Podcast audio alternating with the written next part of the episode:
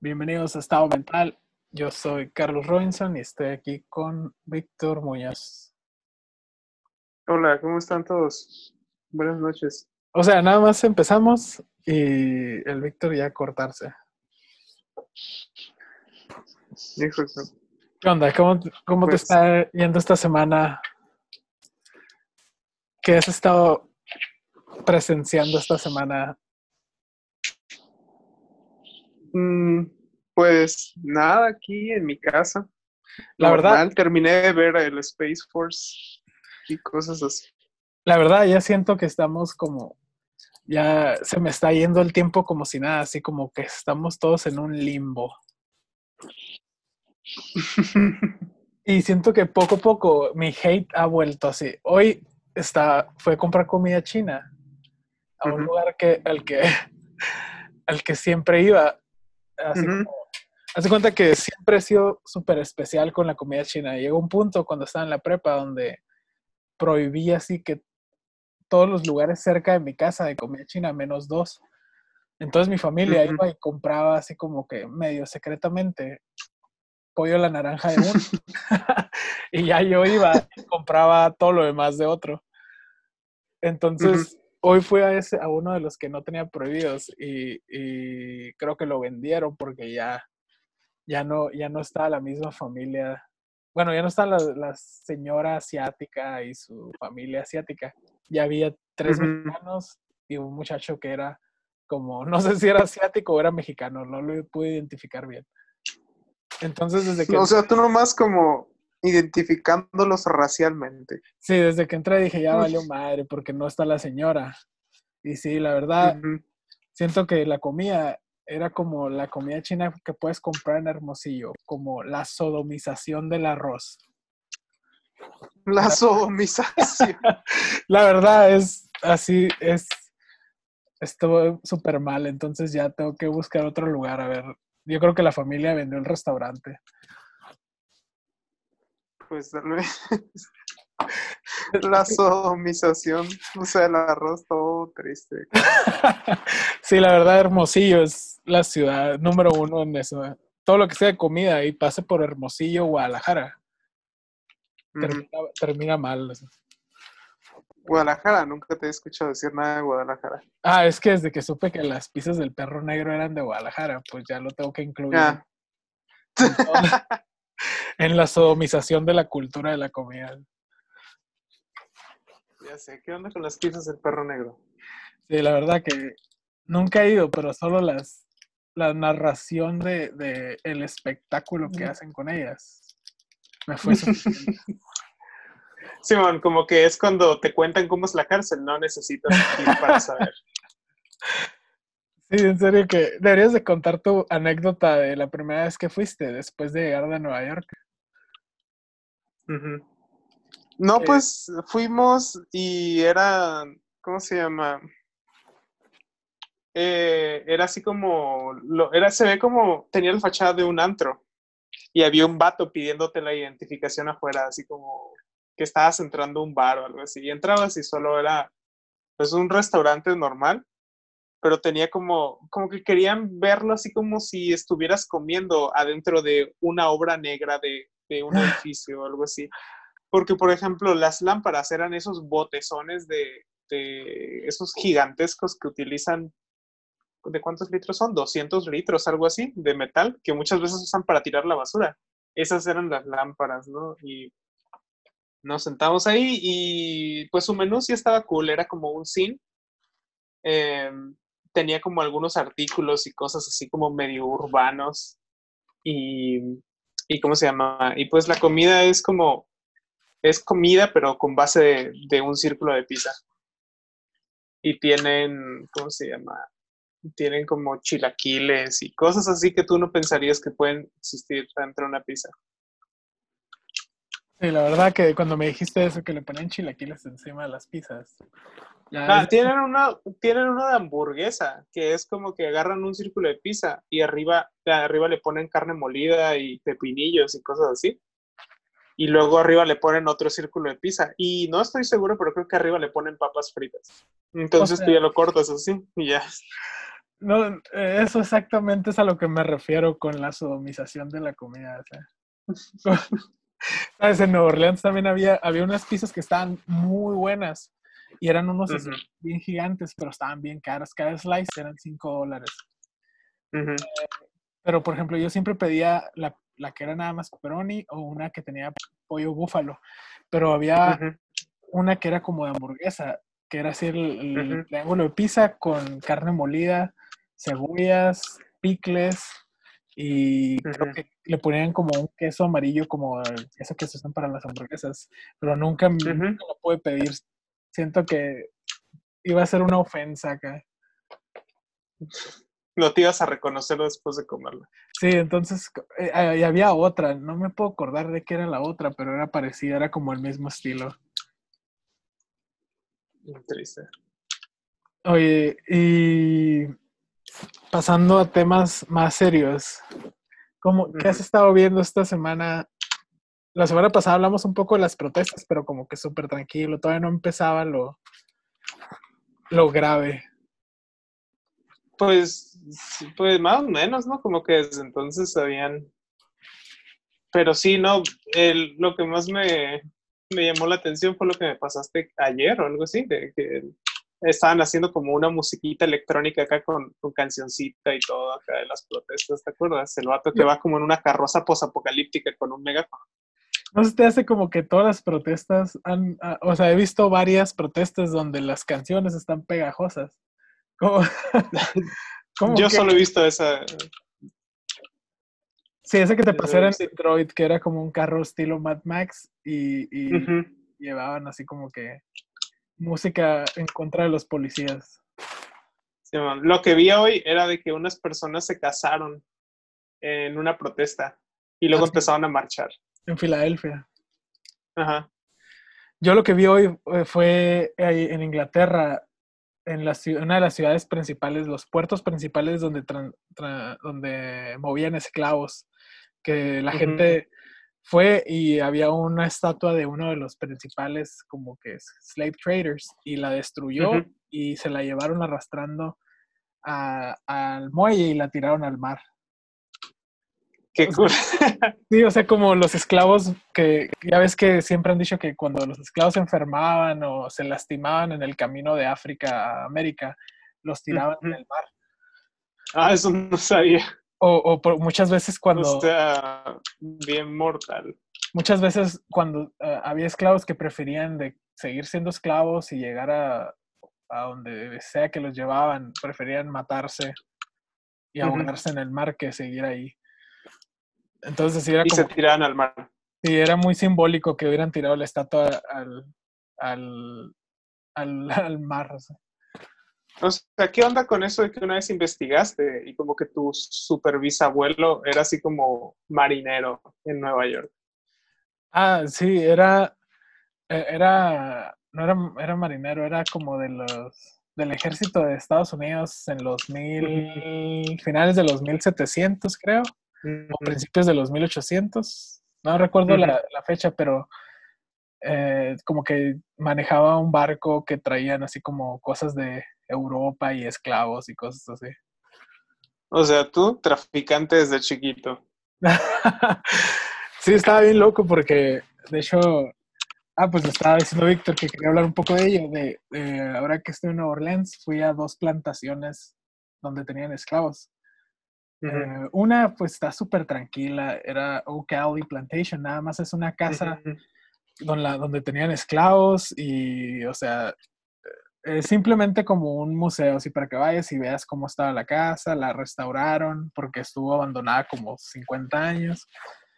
Y simplemente es un lugar bonito para que lo veas, o sea, tienen cositas de los esclavos, pero muy pocas. Porque creo que ahí liberaron a los esclavos y ya como que varias familias estuvieron en las casas y quitaron mucho de esas cosas de, ahí. Pero sí está muy padre la- el lugar y todo. Está a un lado del río Mississippi con, con ¿cómo se llaman en español los oaks, los árboles esos? Los, ¿cómo se llama? Arces, no, o sí.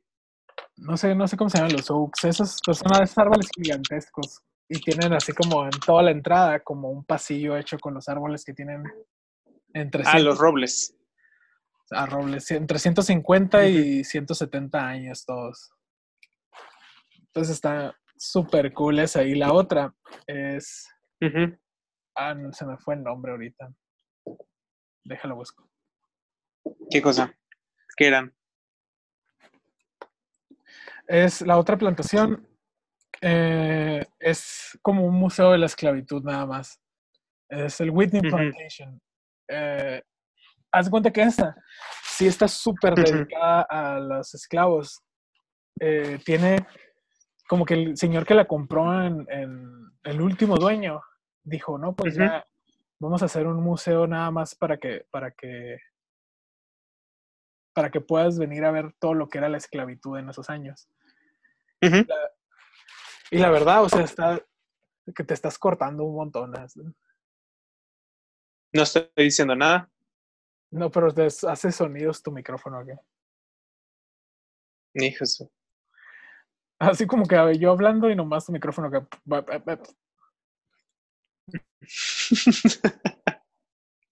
Así como que no... A ver.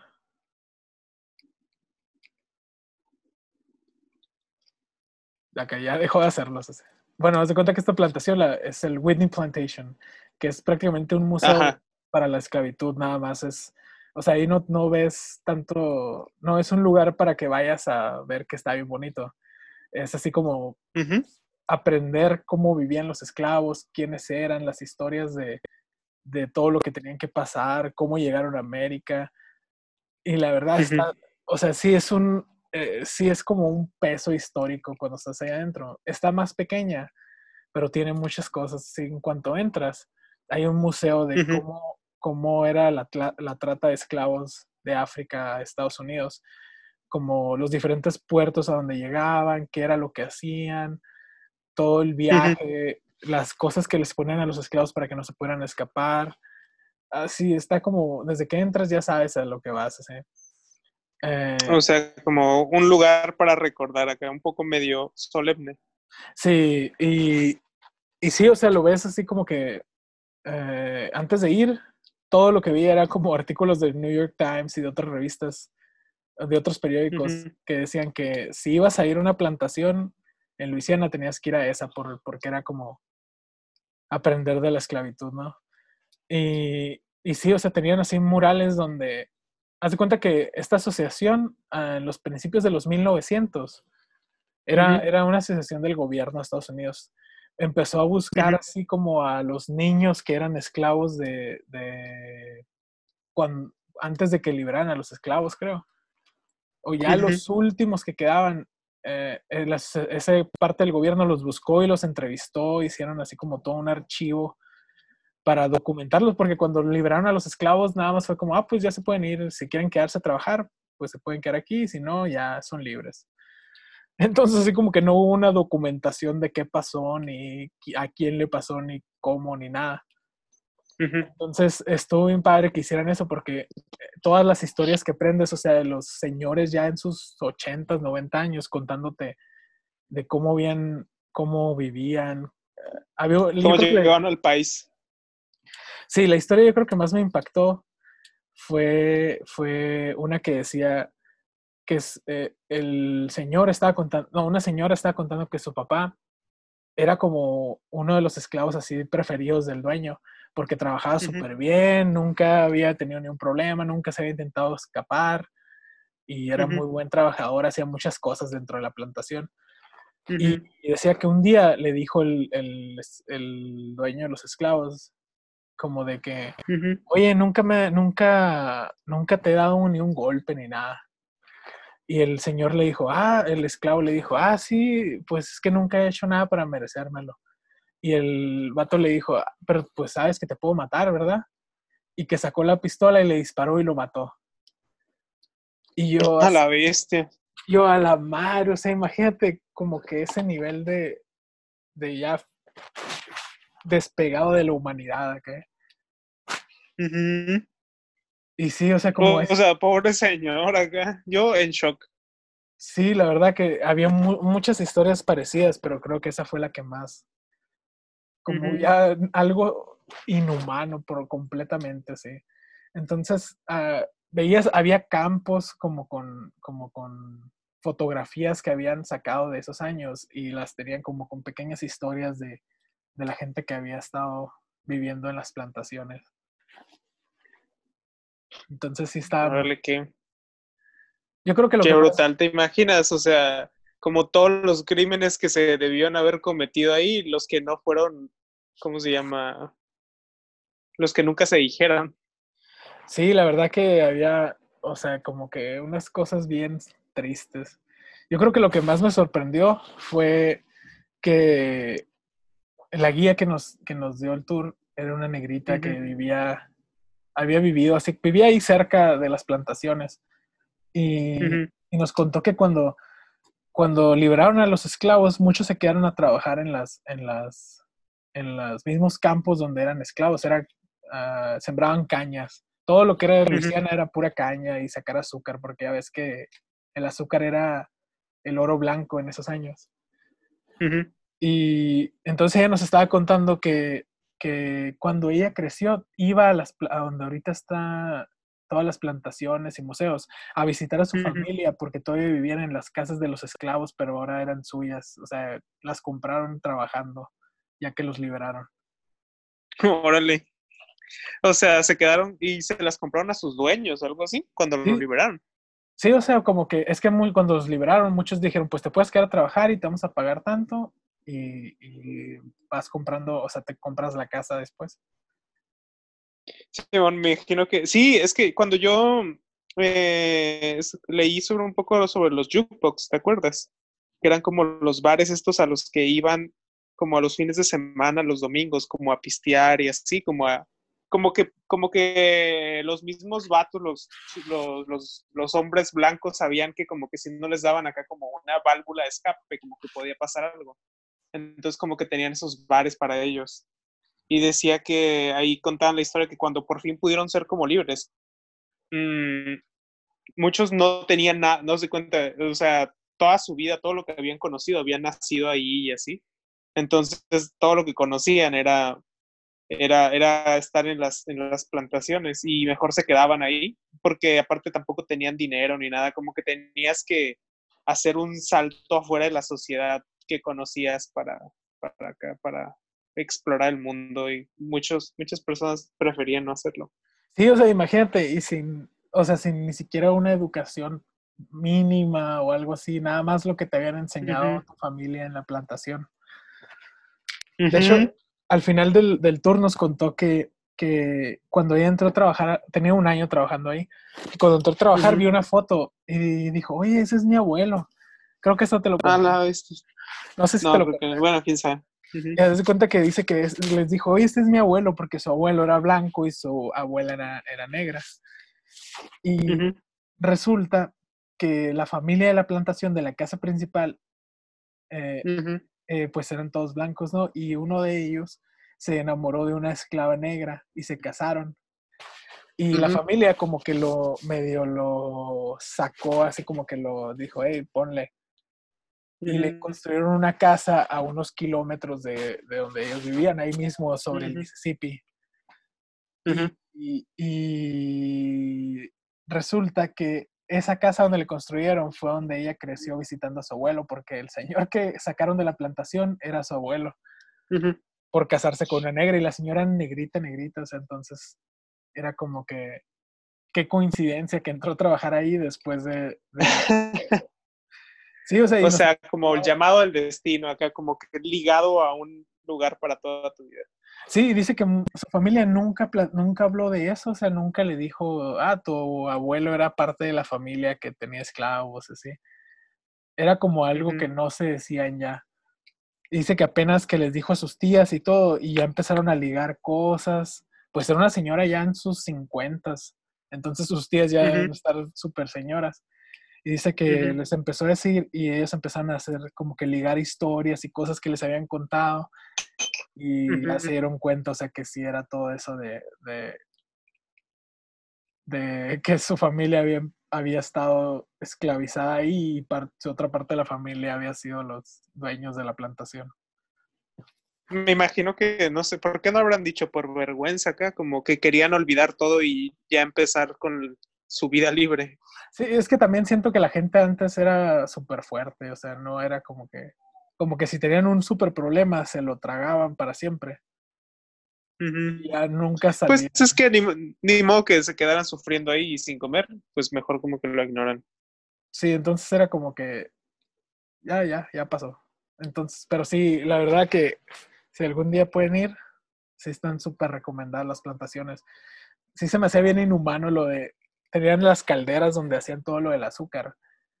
Y nada más de ver así como que algunos instrumentos sí los pude agarrar y todo. Y nada más de pensar que estás trabajando ahí todo el día en el sol y la humedad y todo. Y con esos, con el calor de estar derritiendo el azúcar.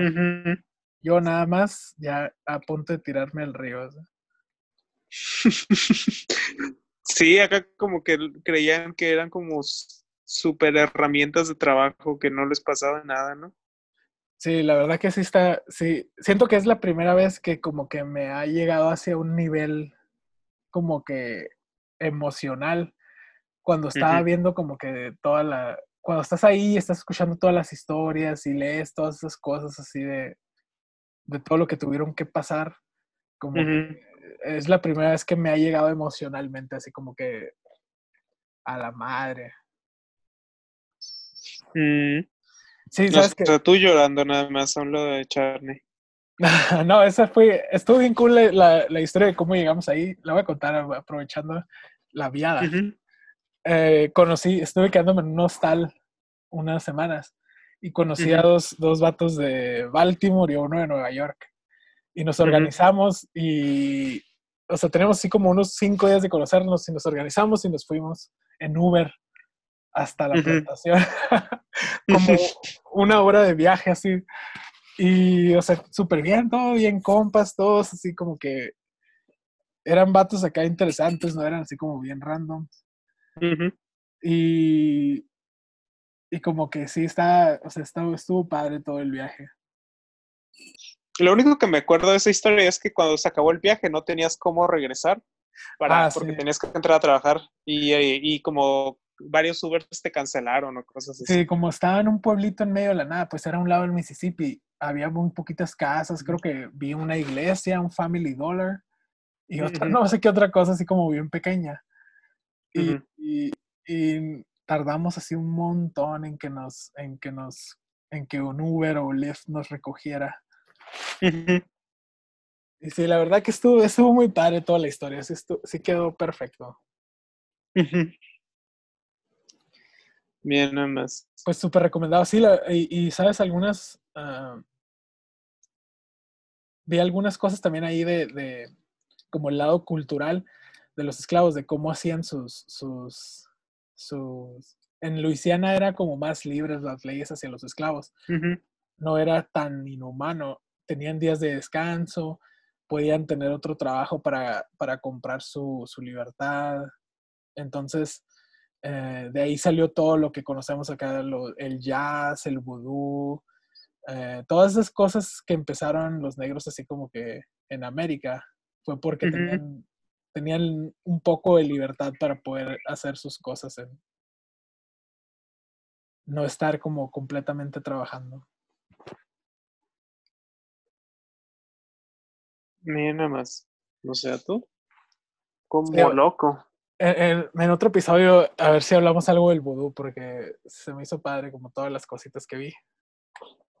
Simón, también de, llegaste de, Nueva Orleans y me trajiste que como unos amuletos afrodisíacos bien random acá y yo, este vato. Y tú, ponlo siempre en tu bolsa para que tengas suerte. ¿Sabes que estaba pensando? Dije, le di, eh, es que me encontré uno, se llaman Gris Gris, son unas bolsitas con plantas y se supone que huesos de animales molidos, que los secan y los muelen y ya te los, los tienen en una bolsita.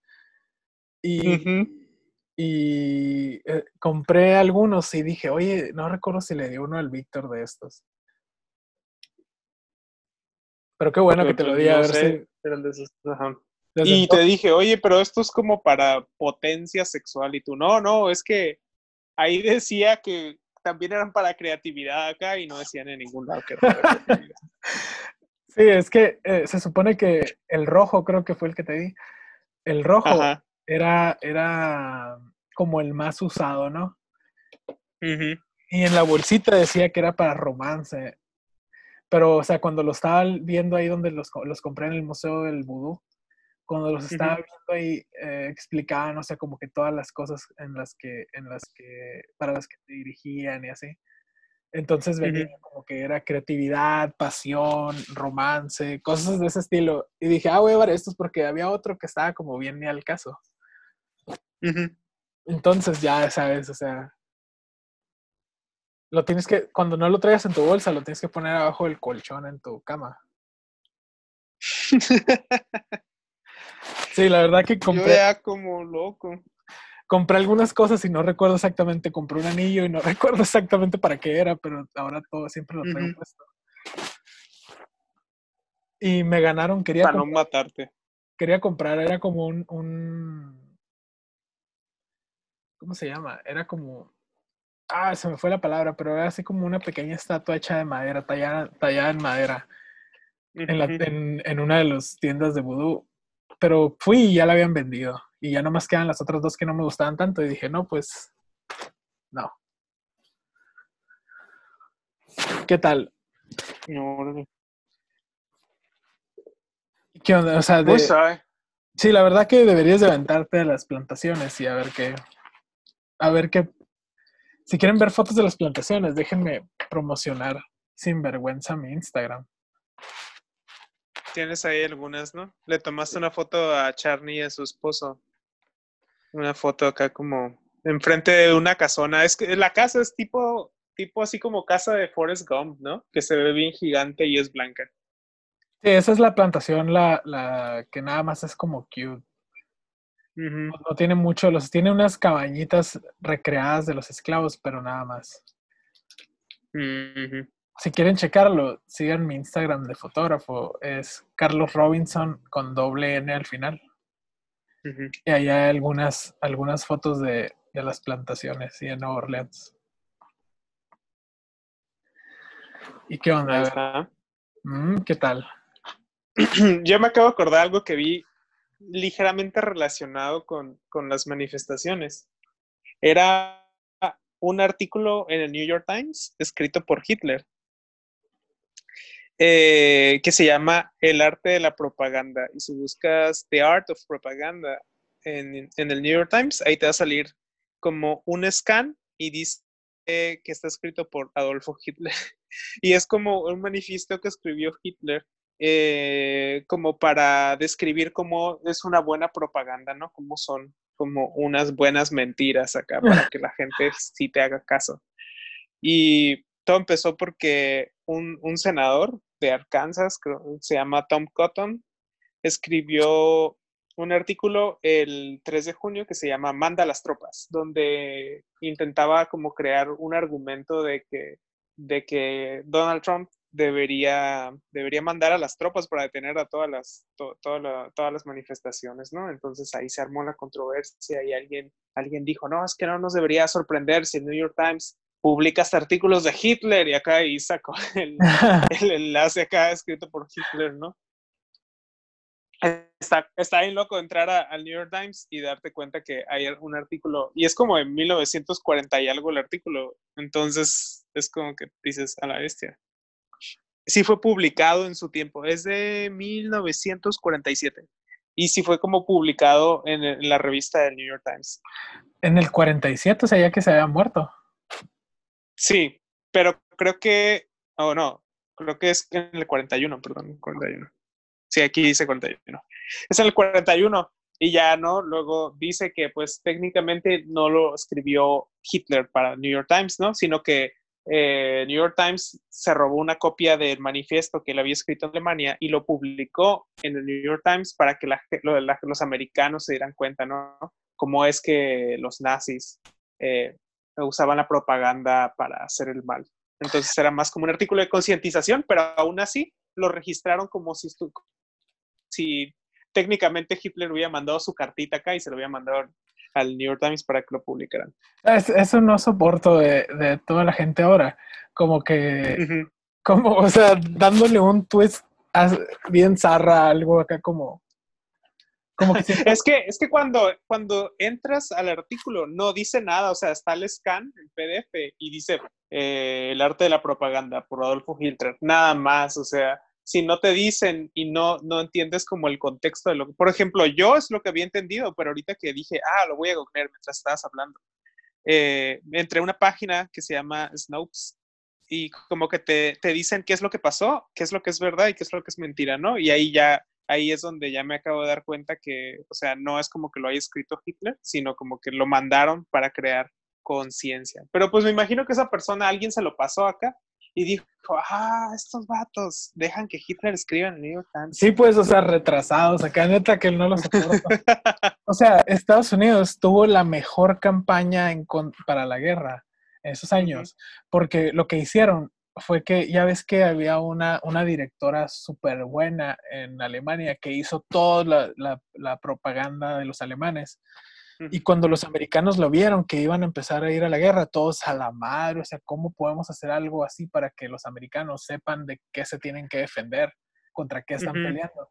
Entonces lo único que hizo Estados Unidos fue agarró uno de los directores, de hecho, si, si ven el documental Five Came Back en Netflix, ahí lo dicen que uno de los directores dijo, ¿por qué tenemos que hacer algo para que la gente vea esto? mejor hay que enseñarles esto y, para que vean por qué están peleando contra esta gente que está loca.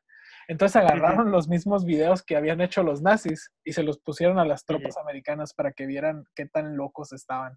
Y siento que es el mismo estilo, mm. el New York Times publica eso, para que veas qué tan enfermo está Hitler, no para que veas acá qué cool.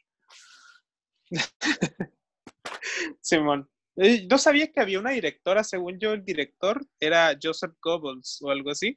Pero ese que le dio como un montón de twists a, las, a los comunicados y todo. Pero ese vato era político, ¿no? O sea, era, eh, yo, yo digo la que los hizo acá, la que los dirigió. Creo que era una mujer. Ah, mira. Sí, Eso sí que no sabía.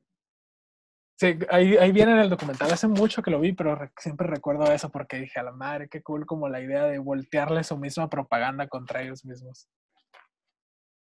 Bien, además. Sí, o sea, sí está bien loco, pero, pero yo vi en el documental de Netflix un ejemplo de que, por ejemplo, eh, cuando Estados Unidos y los aliados, no, digo, a Inglaterra y los aliados ya tenían como las como el control de la guerra empezaron acá a, bombardear ciudades, pero había unas ciudades que eran así como esas ciudades súper bonitas que no tenían como ninguna cosa, ninguna cosa mala, y nomás como porque sí, acá por ciertas situaciones políticas del tiempo decidieron destruirla.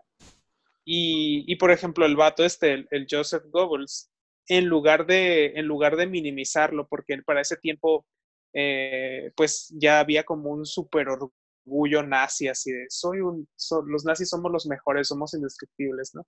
Entonces destruyeron esa ciudad y en lugar de que lo minimizaran o que quedaran como en vergüenza del daño que les habían hecho, ese vato decidió acá llevar a gente acá y empezar a grabar todo y dar esas, esas grabaciones, a darlas a conocer acá a todos los ingleses que les llegaran hasta allá, ¿no? Como para que se dieran cuenta que en realidad, o sea, como para voltear la situación, ¿no? Que los nazis eran como súper inocentes y los, los aliados y todos los, todos los eh, ingleses eran como los más malos, ¿no? Como unos asesinos sanguinarios. Y dicen que hasta alteraron los, los números de muertes y todo acá. Decían que era súper bueno como modificando acá la opinión pública y era como de los más allegados del Hitler, ¿no? Porque pues ocupaba a alguien que, que fuera así como muy hábil para para voltearte la tortilla, como diría el, rock, y modificar la opinión de las personas. Sí, la verdad que siento que en esos años, como que todos estaban en, todos esos de generales y políticos estaban como que en otro nivel. ¿En qué estaban? ¿En qué? En otro nivel, así. Ah. Porque ya ves, o sea, los discursos de, de, se me fue el nombre, el vato de Inglaterra. El Ah. Sí, se me fue el nombre a mí también, pero sí, o sea, como que estaban así ya, como que toda su vida se habían preparado para ese momento. Winston Churchill. Sí, Winston Churchill. Sí, la verdad que deberíamos de aventárnoslo. Eh, también eh, el Museo de la Segunda, volviendo a Nueva Orleans, el Museo de la Segunda Guerra Mundial está ahí. Y fui también. ¿Ah, sí? Sí, no te dije, no te conté que fui. Sí, fui y estaba muy padre, la verdad. O sea, es, es mucho leer acá, eh, porque pues todo tiene como una historia. y, acaban de agregar una sala que era de cuando estaban persiguiendo a los últimos nazis ya en América del Sur. De todas las cosas que tuvieron que hacer para, para, para encontrarlos y atraparlos, porque lo hicieron medio ilegalmente, porque el gobierno de Argentina siempre ha estado como bien zarra. Y les medio, les medio ayudaba. Entonces, o sea, había hasta los props que usaban, dice que, que los nazis llevaban así como o sea, sus pasaportes falsos, guías de turismo falsas, así un, un, montón de props para que cuando los cuando cruzaban una frontera o algo, no supieran que eran nazis, creían, creyeran que eran turistas. Órale, y tenía todo eso como sus aditamentos de, de, de disfraz. Sí, y, y o sea, también había una pantalla donde veías a los, eran, era, un grupo el que estaban buscando, creo, y veías así a los seis, a los seis o siete, o eran como seis o ocho, algo así, de los que estaban buscando, y veías su identidad falsa y su identidad de verdad, y, y, te, y venía una foto y decía, liga, como que ligaras su identidad falsa a su identidad de verdad para ver quién era y ya las, las adivinabas y te decía quién era, qué había hecho cuando era nazi, por qué lo estaban buscando y qué estaba haciendo cuando lo atraparon. Estaba bien padre, la verdad, como bien interactivo, pero estaba muy cool. No sabes como a cuántos no atraparon, o sea, como cuántos crearon ya como su descendencia nazi en Argentina. La verdad, no, no, no recuerdo si vi algo de eso, pero siento que sí debe ser algunos, ya es que todavía han seguido agarrando en Estados Unidos, imagínate en Argentina, que no están no está, no está cooperativo. Sí, acá. Y luego me, me imagino que en esa época, acá en los 50, Argentina y todo Sudamérica debía haber sido acá como súper inaccesible, acá súper remoto. O sea, para hacer una operación y coordinar un equipo de, de búsqueda de nazis en, en, Argentina, o sea, ¿cómo los coordinas?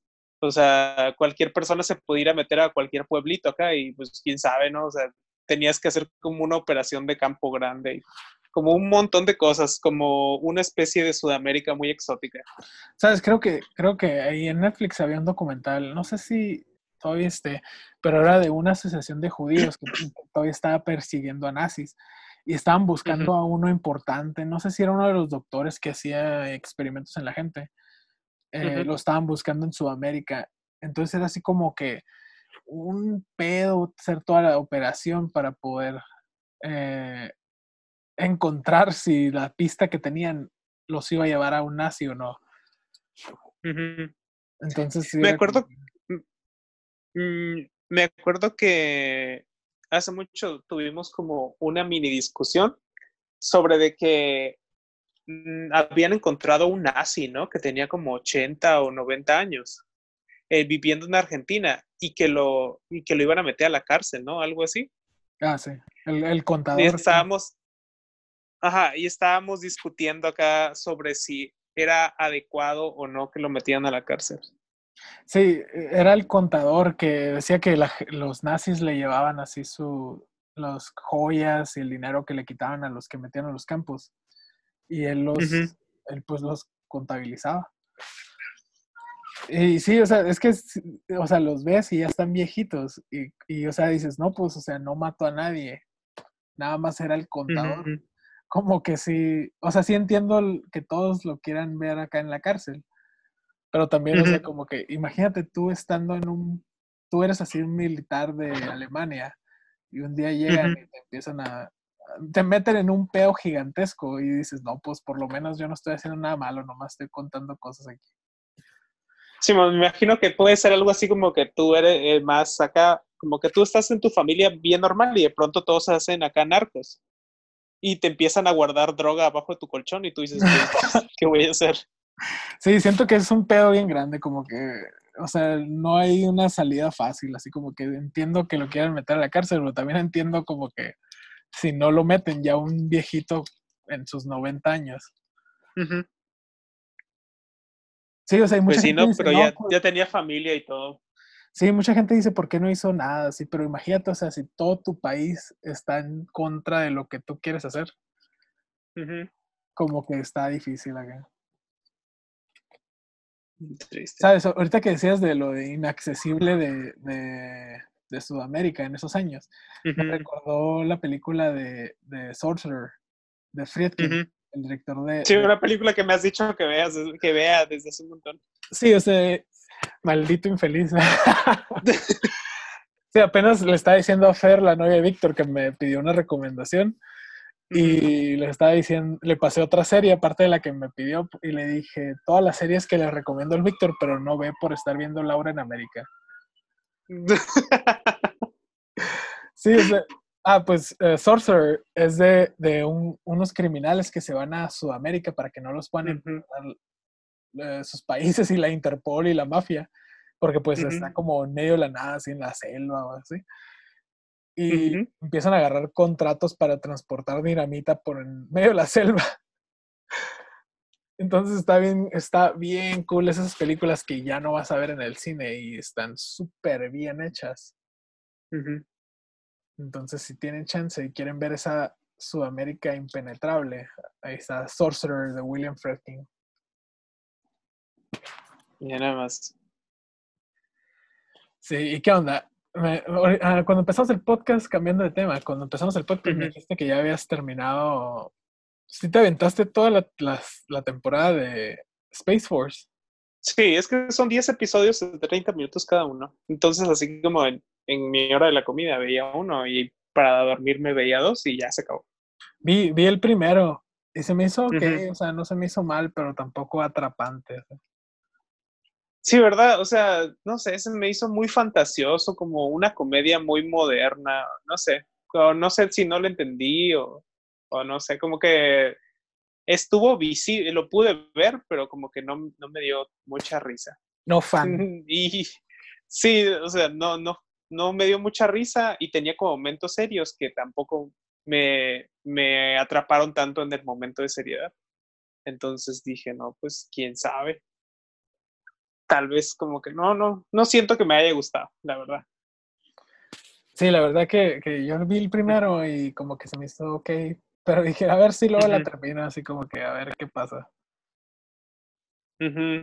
Sí, sí, tiene, sigue teniendo acá como unos momentos como medio extraños, así. El final de la temporada, como el problema que hay al final de la temporada, es igual de alucin que lo, del, lo de que le cortan, que pasa un satélite a un lado del satélite americano y le cortan un panel solar. O sea, así como bien de caricatura. Mm, ¿Qué tal? Sí, yo estaba, ¿sabes qué estaba viendo ahí? Nada más lo pongo así de fondo Netflix. Big Mouth. ¿Se los has visto de animación? Mm, No. ¿Cuál es? Big Mouth se llama. A ver, lo voy a googlear mientras hablas de él. Eh, está muy sencillo, es así unos niños como que en su pubertad, pero es animación como medio, es, es así como más dirigido a adultos, pero es, es de unos niños en su pubertad. así. Ah, ya vi, pues los dibujos se ven bien feos.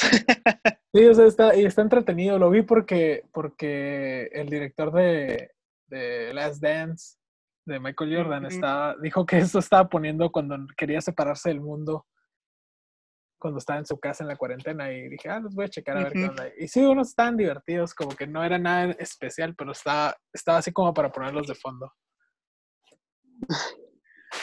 Pues, o sea, sí los veo, pero siento que se ven así como esos avatars que podías hacer en Snapchat.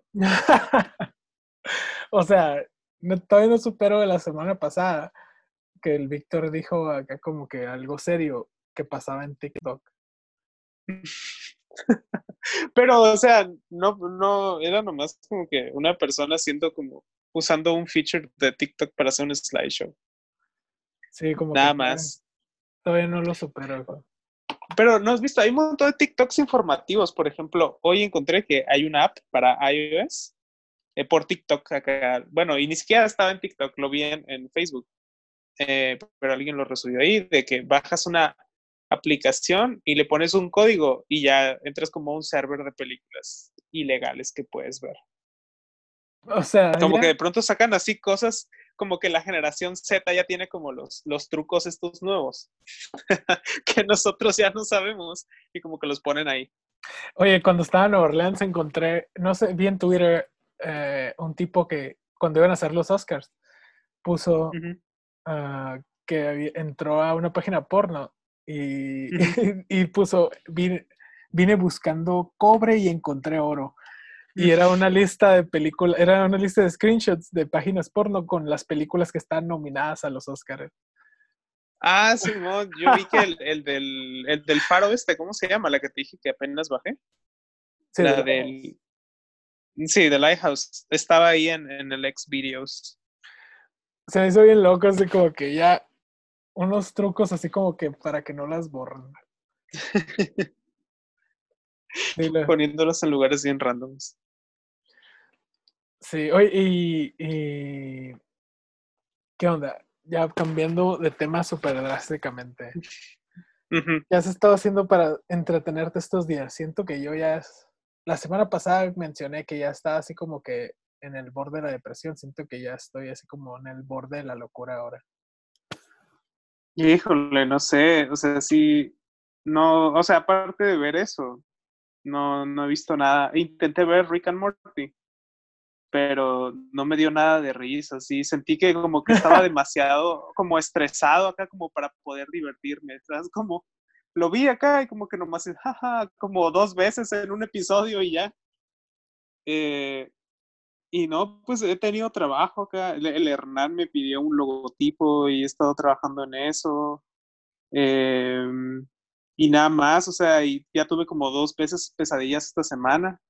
La que te, sí te conté que, que tuve como una pesadilla bien loca esta semana, donde, donde yo estaba así como en un cuarto en la noche y estaba así acostado y a un lado de mí estaba, yo estaba así acostado, pero nada más sobre la cama y Fer estaba así como tapada a un lado, acostada a un lado de mí. Entonces yo estaba haciendo como sonidos y caras locas acá para espantarla, para que pensara que yo estaba poseído por un demonio. y Fer estaba así como bien espantada acá, así, y de pronto me desperté y dije, oye, qué loco estoy. Y ya como que me quedé así como impactado de mi locura. Y ya nomás como creo que le mandé un mensaje a Dani o algo así como para tranquilizarme. Y lo dije, bueno, ya pasó, ya me volví a dormir. O sea, ya perdiendo la cabeza. Simón, y, y ya no, no siento que me haya divertido mucho. También, eh, bueno, el, este, ¿cómo se llama? Este viernes, ahí los morros jugamos como una versión del DD con el Ezequiel y ya como que hablar con ellos y estar ahí como pensando en otras cosas, como que ya me hizo sentirme un poco más otra vez de regreso en el mundo.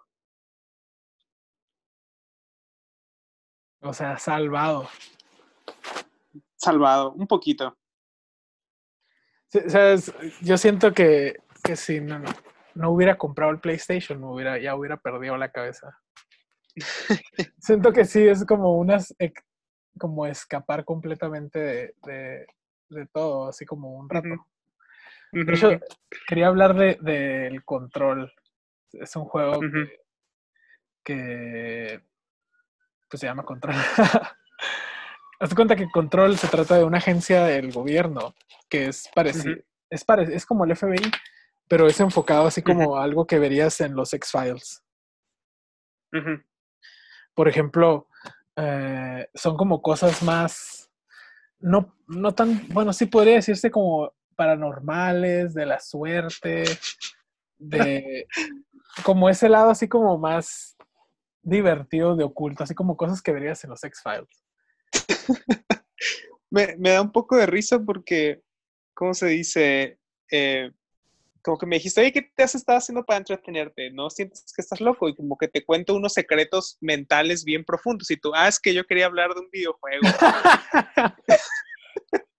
es que siento, es la única manera posible de bloquear mis, mis, mi locura, ignorarla completamente.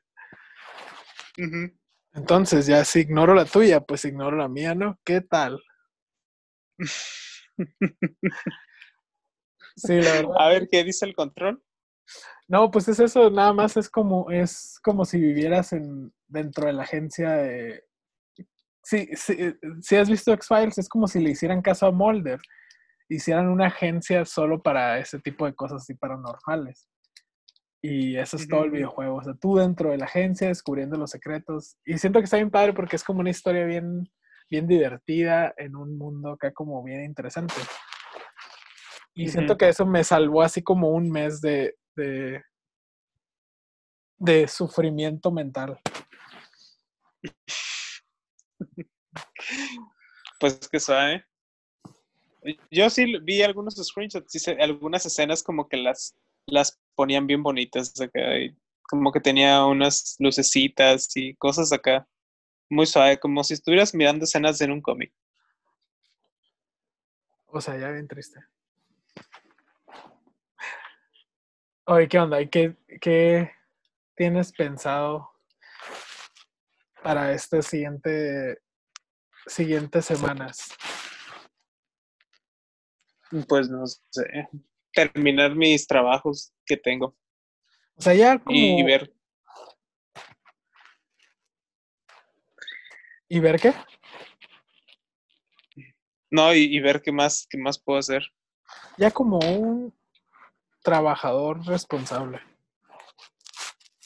O sea, pues tú nomás porque no tienes trabajo. Yo nada más como aferrándome a, la realidad, sí. Al PlayStation. Sí, la verdad que sí, me, ha salvado este, estos meses. ¿Qué onda? ¿Algo más que quieras contar? Híjole, no, pues hablando de los nazis, ahorita como estamos hablando, hace ratito vi la película esta de Jojo Rabbit. Está, está divertida, ¿eh? que es como una película de niños, pero no, es, no siento que sea como muy de niños. Es como, es como para adultos, pero actuada por niños. Así es como yo la sentí.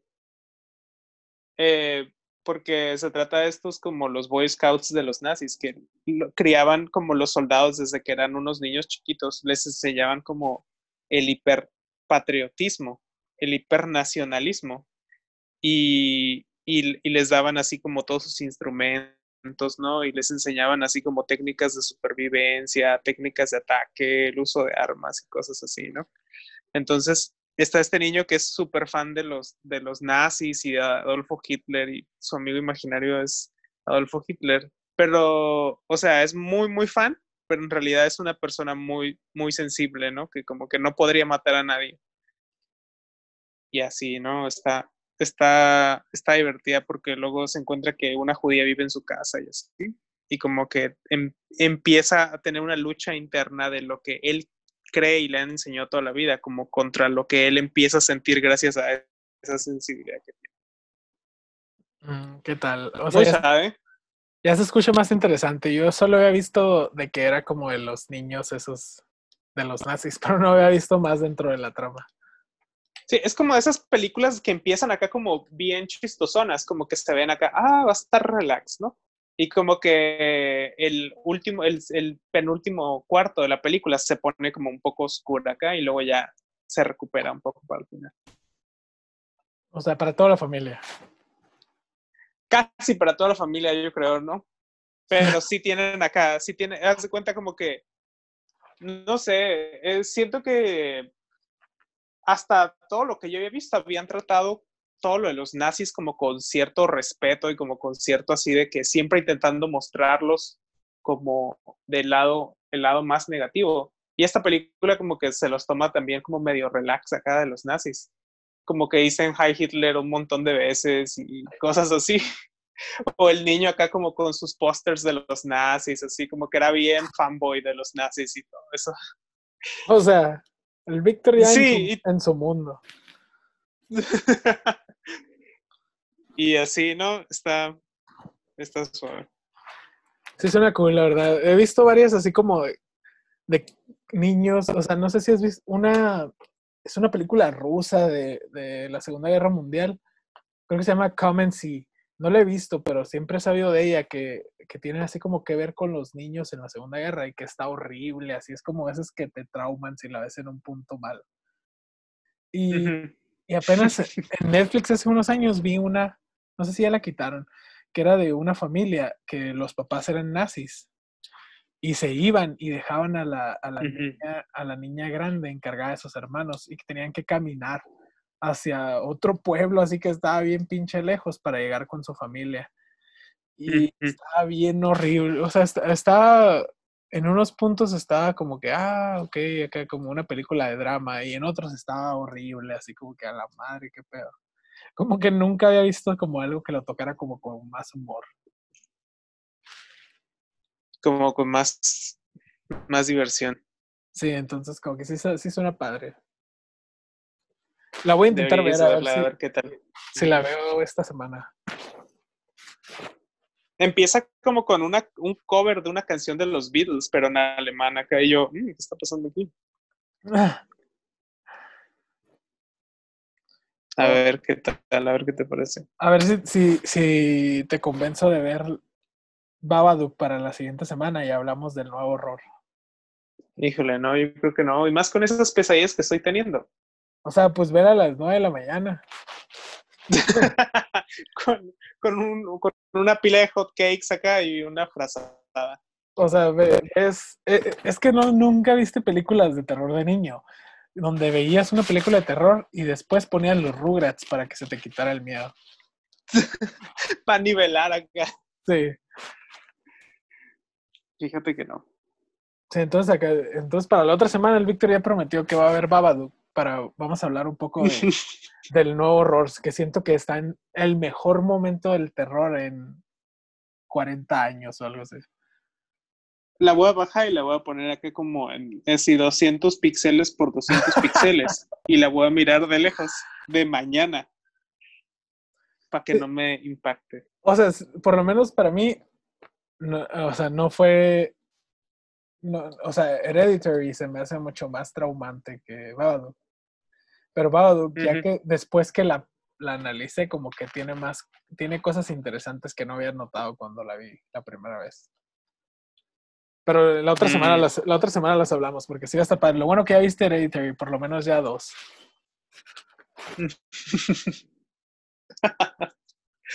Todo bien, pues esto fue Estado Mental. Esperamos que haya estado cool. Yo soy Rob y estoy con Víctor. Nos vemos la siguiente semana.